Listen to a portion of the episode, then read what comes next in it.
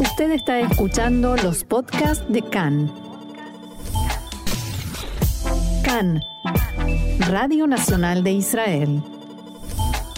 El gobierno de Irán aseguró en las últimas horas que está presionando seriamente para que se ponga fin a las sanciones en las conversaciones de Viena e instó a la administración Biden a abandonar la política de máxima presión del gobierno anterior contra Teherán.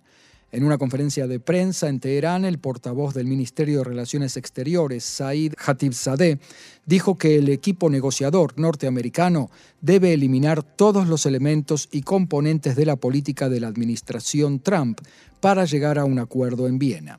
Recordemos que la octava ronda de las conversaciones entre Irán y las potencias mundiales para reactivar o reemplazar el acuerdo nuclear de 2015 se suspendió indefinidamente el mes pasado por desacuerdos entre Teherán y Washington.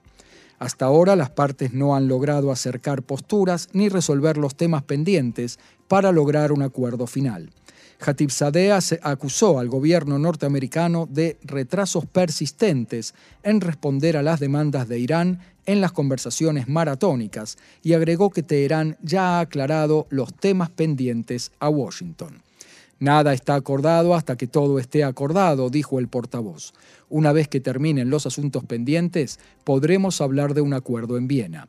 Hatibzadeh también dijo que Teherán y Washington han intercambiado mensajes a través de Enrique Mora, el coordinador de la Unión Europea para las conversaciones de Viena, pero los mensajes que recibieron de Estados Unidos no cumplieron con las expectativas.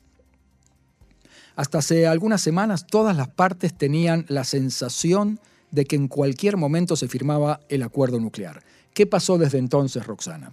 Así es, no solo reinaba una sensación generalizada de que estaban a punto ya de firmar, también había un borrador de acuerdo y una fecha estimada para la firma.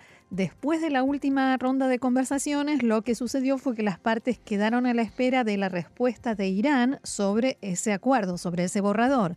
Irán no respondió que lo rechazaba, pero tampoco que lo aceptaba, sino que presentó una nueva serie de condiciones para firmar, entre ellas y especialmente, que y especialmente que Estados Unidos retire a la Guardia Revolucionaria de su lista de organizaciones terroristas y ahí se trabó todo. En Estados Unidos consideraron y en forma positiva la posibilidad de aceptar este condicionamiento iraní, pero entonces surgió la presión interna tanto de eh, parte del eh, Partido Demócrata como de otros factores norteamericanos y principalmente de Israel, con declaraciones de Bennett, de Lapid, en todos los foros, conversaciones bilaterales, en las conversaciones telefónicas entre Biden y Bennett, incluyendo la de esta semana, y reuniones que llevó a cabo en Estados Unidos la asesora de política exterior del primer ministro Bennett, Shimrit Meir. ¿Cuál era y es ahora ¿no? la percepción aquí en Israel? Hasta aquí era, digamos, esta percepción de que en cualquier momento ya hay acuerdo y que no logramos evitarlo, pero también en Israel eh, ahora se produce un cambio en esta percepción, un cambio que hoy el diario Israel Ayom califica de dramático y cita una fuente diplomática israelí que dice que las probabilidades de que se firme el acuerdo son bajas e incluso puede decirse que casi nulas. Una fuente le dijo a Khan que ya no hay más posibilidades de que el acuerdo se firme, la probabilidad es cero. Hasta hace un mes en Israel creían que se iba a firmar porque por el entusiasmo del gobierno norteamericano por regresar al acuerdo original de 2015 y en este punto recordemos que varios funcionarios del gobierno actual son responsables de la redacción de aquel acuerdo eh, durante la administración Obama del acuerdo de 2015.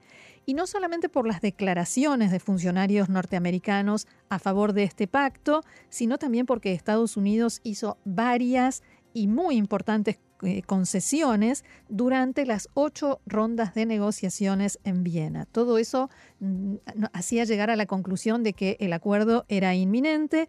Fuentes occidentales y de Israel le dijeron a Khan que el gobierno de Biden está más dispuesto a declarar ahora que las conversaciones en Viena fracasaron. Entonces, ¿hay o no hay posibilidades de que se firme el acuerdo? La fuente que cita Israel Ayom dice que todavía es posible un cambio de rumbo sorprendente y que finalmente sí se firme el acuerdo nuclear, pero las probabilidades de que haya pacto nuclear en un futuro inmediato disminuyen a un ritmo exponencial, cita textual. Según el diario, entre las delegaciones de Irán y Estados Unidos hubo contactos secretos al margen de las negociaciones en Viena en un intento por acercar posturas y cerrar brechas. En ese marco, por ejemplo, se consideró la posibilidad de hacer una distinción entre la fuerza Quds y el resto de la Guardia Revolucionaria, digamos es la que activa en el exterior, fuera de Irán, que no serían incluidos en la lista de organizaciones terroristas. Pero también esos contactos con los, con los iraníes fracasaron y Teherán presentó todavía más exigencias. La pregunta que todos nos hacemos es qué pasará ahora, porque con las negociaciones estancadas y pocas probabilidades que se firme el acuerdo, la pregunta es qué hará cada una de las partes. ¿Qué hará Irán? Podemos imaginarlo, avanzar, seguir avanzando. Como lo viene haciendo. Ese es el gran problema, ¿no? Sí. Israel, como, como, sabemos, prefiere que no haya acuerdo y ya desde hace un tiempo factores israelíes le dicen a sus pares norteamericanos que hay que presionar a Irán por otros medios. Sin embargo, todavía no se sabe si cuando llegue el momento en el que Biden anuncie que fracasaron las negociaciones y no hay acuerdo, estará también dispuesto a adoptar un plan de sanciones y presiones a Irán. Como informamos ayer, el asesor de Seguridad Nacional, Eyal Julata, mm, lleva a cabo, va a llevar a cabo esta semana una serie de conversaciones en Estados Unidos. Según reportó anoche el sitio norteamericano Axios, el objetivo de Julata, o sea, del gobierno israelí, es precisamente presionar al gobierno estadounidense para que coopere, para que adopte un plan B y para coordinar posturas. ¿Qué hacer en caso de que no haya acuerdo? ¿Y cómo se hará esto? Recordemos que Estados Unidos e Israel conformaron un grupo de trabajo cuyo nombre en código es Leshem en los primeros días del gobierno de Obama. Estaba encabezado por los asesores de seguridad nacional de los dos países.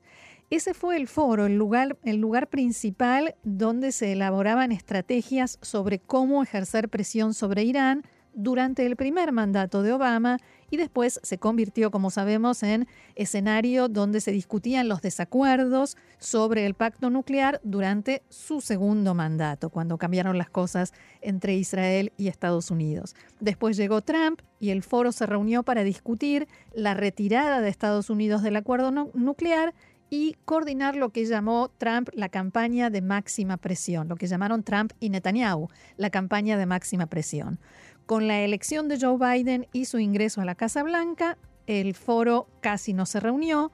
Cuando el primer ministro israelí estuvo en la Casa Blanca en agosto, Bennett y Biden acordaron reanudar la actividad de este grupo de trabajo. Se reunió tres veces desde entonces y ahora vuelve a trabajar, esta vez como decíamos, para planificar el día después del fracaso de las negociaciones sobre el acuerdo nuclear de Irán.